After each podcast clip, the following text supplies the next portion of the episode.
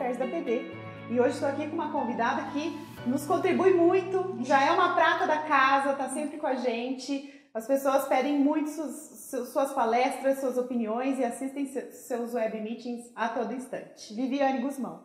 A Vivi é enfermeira, enfermeira no Hospital Universitário de Brasília, mestranda e apaixonada por terapia infusional. Ai, gente, obrigada. Obrigada, ABD, pela oportunidade, né? E assim, é sempre muito importante a gente diversificar as formas de comunicação. Então, iniciando agora o podcast, que tem uma forma de comunicação tão inovadora, né? E a gente vai tratar de assuntos tão importantes é, e tão apaixonantes, né, para terapia infusional, que é justamente eventos, eventos adversos. adversos. eventos adversos estão presentes em todas as instituições, né, Vivi? Sim. Os pacientes aí são impactados muitas vezes por eventos adversos e é importante lembrar que esses eventos adversos são preveníveis. A Sem dúvida. trabalhar para isso. Sim. Né?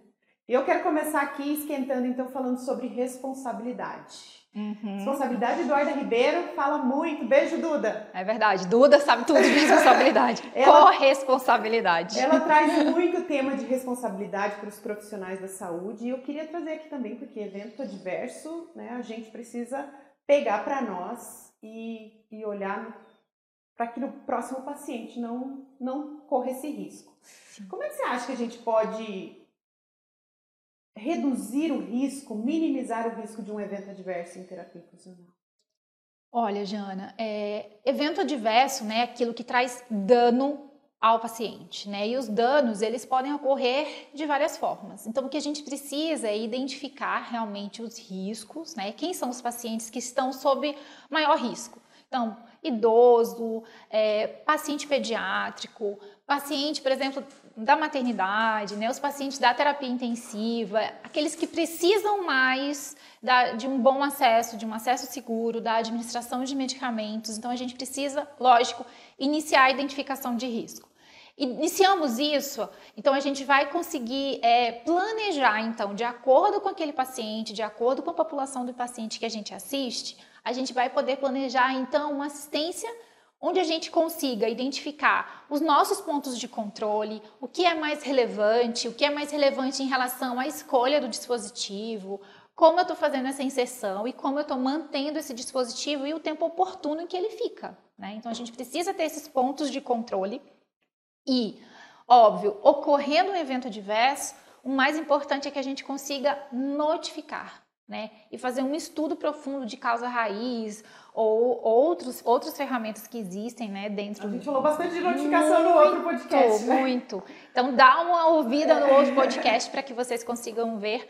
Mas assim, a notificação ela é a força motriz para que a gente consiga trabalhar segurança dos processos e que a gente consiga oferecer uma assistência mais segura para os nossos pacientes. Sim, é muito triste, né? A gente vê um evento adverso em terapia infusional.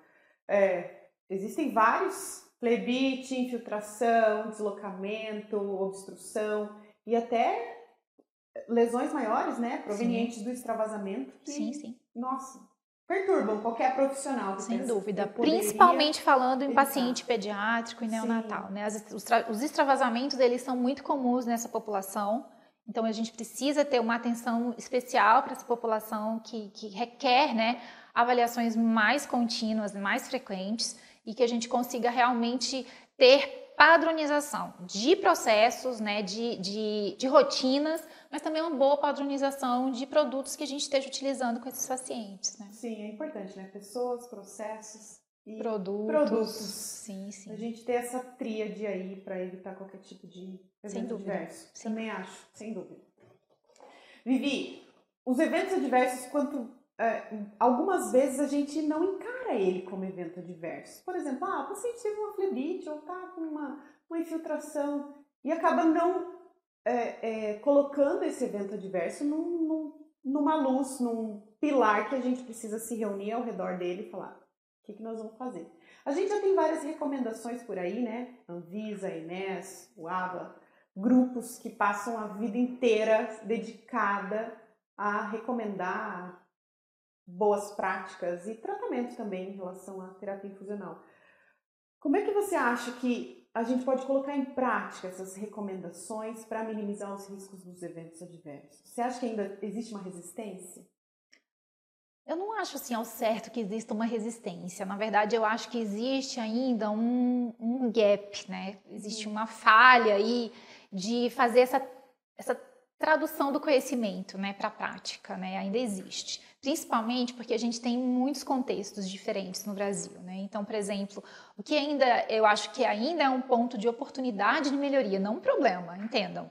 É um ponto de oportunidade de melhoria é que a gente tenha nas nossas instituições pessoas que são responsáveis por fazer essa essa tradução do conhecimento para a prática, né?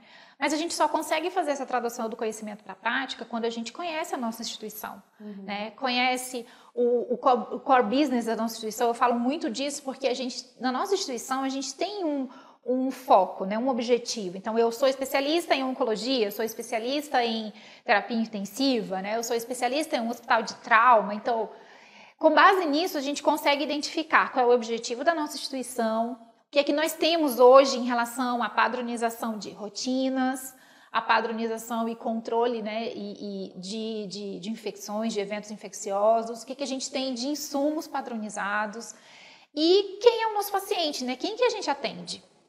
Sim. Então, com base nisso, a gente consegue fazer essa tradução do conhecimento, o que está no guideline, né, o que está na recomendação, entendam a recomendação, ela está lá é, para que a gente realmente consiga colocá-la em prática. Né? É importante que a gente tire ela do papel e entenda o nível de evidência dela é um A. Nossa, isso é alta recomendação, né? Isso foi realmente estudado, existe recomendação importante para a implementação dessa evidência. E aí que a gente consiga fazer a tradução do que está no guideline para a prática. Como? Usando um time. Você não vai conseguir fazer uma adaptação sozinha. Não existe Sim. eu keep, né? Uhum. Existe... Não faz nada. Né? Exatamente. Né? Então a gente precisa, assim da alta gestão, da média gestão, a gente precisa do pessoal que está na, no chão de fábrica, né, no frontline. A gente precisa, sim, do pessoal de padronização, a gente precisa do pessoal de compras, do pessoal que faz avaliação com os convênios, para que todo mundo consiga melhorar esse fluxo né, de comunicação, de processos, esse trânsito de informações, para que a gente consiga traduzir o guideline para a prática. Né? Muitas das vezes a gente chega assim, ah, eu quero padronizar um produto, eu quero padronizar uma prática, e aí tenta conseguir fazer as coisas sozinho. Tá fadado ao uhum. fracasso. Sim. Né? Você sabe que eu vivi na prática um evento adverso Não há diga. tempo com a minha mãe. Ah. Minha mãe fez uma cirurgia do joelho e eu lá no quarto esperando ela chegar do centro cirúrgico. Quando ela chega, ela tá com acesso periférico na fossa cubital. De cara eu já pensei. Oh, meu Deus. Isso não vai dar certo. eu já vi esse filme. Eu já vi esse filme, no final não é legal. Quatro dias era a previsão de internamento. Batata. Nas primeiras 12 horas, ela perdeu o acesso. E aí, né, o profissional veio funcionar de novo, o profissional da enfermagem da equipe, e estava se preparando para funcionar na outra fossa.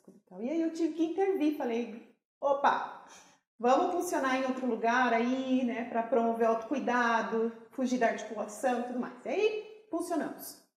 Mas aí a gente se deu, se deparou com outro evento diverso que obstruiu o cateter nas próximas 12 horas. Ai, meu Deus. Então, assim, é, é, eu queria provocar isso para saber de você. A gente ainda às vezes perpetua erros na terapia infusional, funcionando nos mesmos nas articulações, e aí aquela equipe acaba ficando viciada nisso. Como é que a gente poderia mudar esse cenário, assim, de entender a terapia infusional como um processo e entregar uma qualidade para o paciente? Sua mãe ficou bem? Ficou bem, graças a Deus. Mas isso é o mais importante. Né? Várias né? É, eu imagino, não, sem dúvida.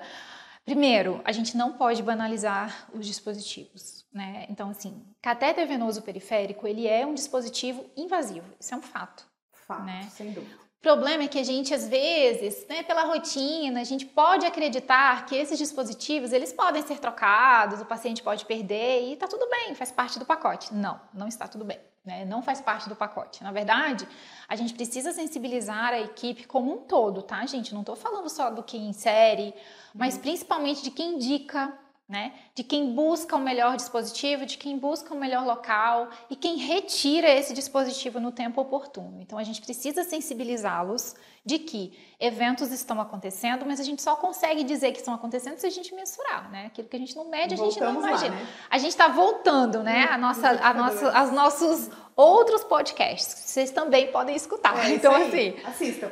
Exato. Então assim, a gente precisa sensibilizar esses profissionais, né, de que Eventos estão ocorrendo, mas para isso a gente precisa mensurar. E a gente precisa é, empoderar também o paciente, né? A gente precisa fazer com que o paciente também seja detentor do seu autocuidado e que ele saiba o correto. Não é que ele possa cobrar, mas que ele tenha essa sensibilidade de que, olha, esse colaborador ele está fazendo o melhor trabalho porque eu sei o que é o correto, né? Levantar a mãozinha na hora lá. Isso, né? exatamente. Dizer, olha, preciso que você higienize suas mãos, ou você não acha que você precisa limpar o meu conector, né? Então, assim, o paciente também é um dos maiores interessados, né? De que ele Super. não tem eventos. Mas a gente também precisa sensibilizar os profissionais. Como fazer isso, né? Mensurando esses eventos, notificando, mas fazendo o debriefing, né? Fazendo com que a gente discuta esses eventos, né? O que, que houve que levou a esse problema, né? E assim, lembrando que a recorrência demonstra alguma coisa, uma né? Falha, uma né? falha que precisa ser corrigida, né? E às vezes a gente não vai conseguir um resultado diferente fazendo as mesmas coisas. Exato. Então a gente precisa então eleger, né, pessoas tanto do frontline quanto de outras, outras áreas do hospital, que consigam contribuir com sugestões legais, com sugestões inovadoras, né, com outra forma de pensar para que a gente consiga realmente implementar mudanças de comportamento, chamar a educação, chamar, por exemplo, o pessoal da TI, às vezes eles têm Ferramentas, é, é ferramentas né? né? incríveis, né? Jogos, umas brincadeiras, né? Uma coisa assim que a gente consiga fazer treinamentos em loco, né? Para não tirar esse profissional da assistência, mas que a gente consiga, assim, discutir aquele evento específico e que a gente dê feedback, né, para o é, pessoal. É, você sabe que quando eu estava lá com a minha mãe, né, cuidando dela nesse período, é, esses dois foram os casos das primeiras 24 horas. Ela perdeu o acesso por deslocamento e o segundo, obstrução. Então, é, eu fiquei pensando, assim, em quantos procedimentos, quantos pacientes a equipe não tem? Retrabalho aumento de custos, uma experi experiência ruim na jornada do paciente, né, dessas múltiplas reinserções. É, delays na administração do tratamento, né, a administração de medicamentos, ela fica muito prejudicada, né, até que a gente consiga outro dispositivo, Sim. às vezes precisa de um raio-x, então isso dá um Mais atraso. Uma invasão. Exatamente. É, é, é, e às vezes a gente foi o que eu falei lá, né, nessa perpetuação de erros. Ah, eu fiz assim, eu vou fazer assim, eu sempre funciono na fossa porque é mais fácil para mim. Mas amanhã ele perde, depois eu funciono de novo. Então, a gente precisa, sem dúvidas, olhar para os eventos adversos e pensar, ele não pode mais acontecer. É, imagina se a gente tivesse essa ideia do custo, né? De quanto um evento adverso custa, né, para nossa instituição. Eu nem estou falando do tratamento propriamente dito, né? Porque às vezes o paciente tem um extravasamento e precisa de outros tratamentos. Eu estou falando exclusivamente o fato de trocar o conjunto de difusão, né? Se a gente imaginar que um catéter, um extensor, um equipo, a solução, os conectores têm um custo. E aí, quanto mais a gente troca, maior é o custo, né? Então, Sim. assim, tudo isso precisa estar tá relatado e aí a gente precisa ter esse olhar de quanto eu estou gastando, né, para manter o meu conjunto de difusão. Então, na hora que a gente pega nessa questão do valor monetário, as pessoas se alarmam, porque um conjunto de infusão hoje em dia tem um custo importante, né? E aí o paciente usa, às vezes, como você falou, sua mãe usou dois conjuntos de fusões em menos de 24 horas. É né? muita coisa. É muita né? coisa. Nossa, e o custo é importantíssimo. Quem arca com esse custo? Sim a operadora, né, as fontes pagadoras, às vezes o próprio paciente, né? Mas a gente precisa entender que isso precisa reduzir, né? Não só em relação ao custo, mas imagina, sua mãe perdeu um acesso, né, por, por deslocamento, outro por, por, oclusão. Se a gente tivesse modificado em relação à, à inserção, manutenção desse dispositivo de forma mais adequada, ela poderia ter tido só um único cateter. Exato. Se tivesse pensado, né, na primeira função. Exato. O tempo de internamento, o autocuidado, todo o procedimento em si, talvez o desfecho teria sido diferente. E a gente precisa entender que esses eventos adversos, eles são preveníveis, né? É. A gente consegue prevenir, né? Fala de novo, Vivi. São preveníveis. É então, assim... São preveníveis. Exatamente. A gente precisa colocar isso na, na nossa meta, né? Você falou muito de meta no, no outro podcast sobre é, visão de futuro, você falou, né? Isso. A gente precisa entender. Temos um problema? Ok. A gente precisa ter uma visão de futuro, né? E aí a gente precisa correr atrás para que a gente consiga alcançar uma meta adequada, né? Para melhoria contínua daquele indicador, né? Então é importante. Sim. Eu, eu me sinto muito impotente e triste quando vejo um, um evento adverso. Assim. Uma infiltração, um extravasamento, são coisas que mexem com a gente. Né? Sim. E a gente precisa cada vez mais buscar medicina baseada em evidência. Eu falo isso várias vezes, mas a gente não pode se cansar desse tema, sair do empirismo e buscar medicina baseada em evidência, as recomendações, porque elas buscam a melhor prática para que eventos adversos não aconteçam. É, e aí voltando à história de traduzir, né, o que tem no guideline para a prática clínica, então é importante que a gente tenha um grupo de discussão, né, um grupo de estudo, onde a gente tenha essa tradução, o que é que eu posso hoje com as minhas condições implementar não só de tecnologia, mas de boas práticas, de produtos, de, de rotinas, né? O que é que eu consigo melhorar em, em relação à rotina e como eu consigo mensurar, né? Porque Sim. se a gente não mensura, a gente fica meio que perdido. Você falou sobre comunicação. Uma das coisas que as equipes sentem também são protocolos muito robustos que são lindos na gaveta e aí você vai ver a aplicação dele é. mais atrapalha do que Sim. quanto mais fácil. E o mais legal do protocolo é a gente transformar tudo em fluxo. Né? Então o fluxo ele é mais visual, né? E as pessoas, o ser humano, ele gosta dessa coisa visual, né? Ele vai lembrar o que é que vem em primeiro, o que, é que vem em segundo plano, tal. Então, assim, transformar tudo isso em fluxo e que esse fluxo esteja bem acessível, né? No posto de enfermagem, na bancada de evolução, como que eu escolho o dispositivo, como que eu vou manter, quando que eu preciso retirar esse dispositivo, como quando eu faço, faço flushing. exatamente. Quando eu faço a avaliação, né, do dispositivo. Então, assim, o fluxo ele é muito mais visual, ele é muito mais simplificado e as pessoas vão lembrar de olhar o fluxo na hora de realizar uma atividade. Show. Vivi, estamos chegando ao final. Queria ah. deixar esses minutinhos aí para você fazer um, considerações finais aqui em eventos adversos em terapia.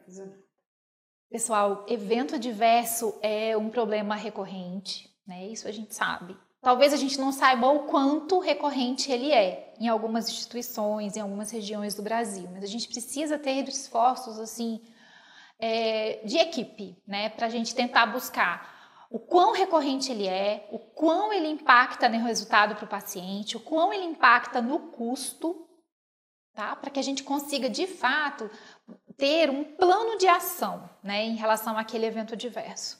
E a gente precisa de fato medir, né, as consequências desse evento para a nossa instituição, né? A gente tem um nome a zelar, né? A gente tem uma missão, visão, valores.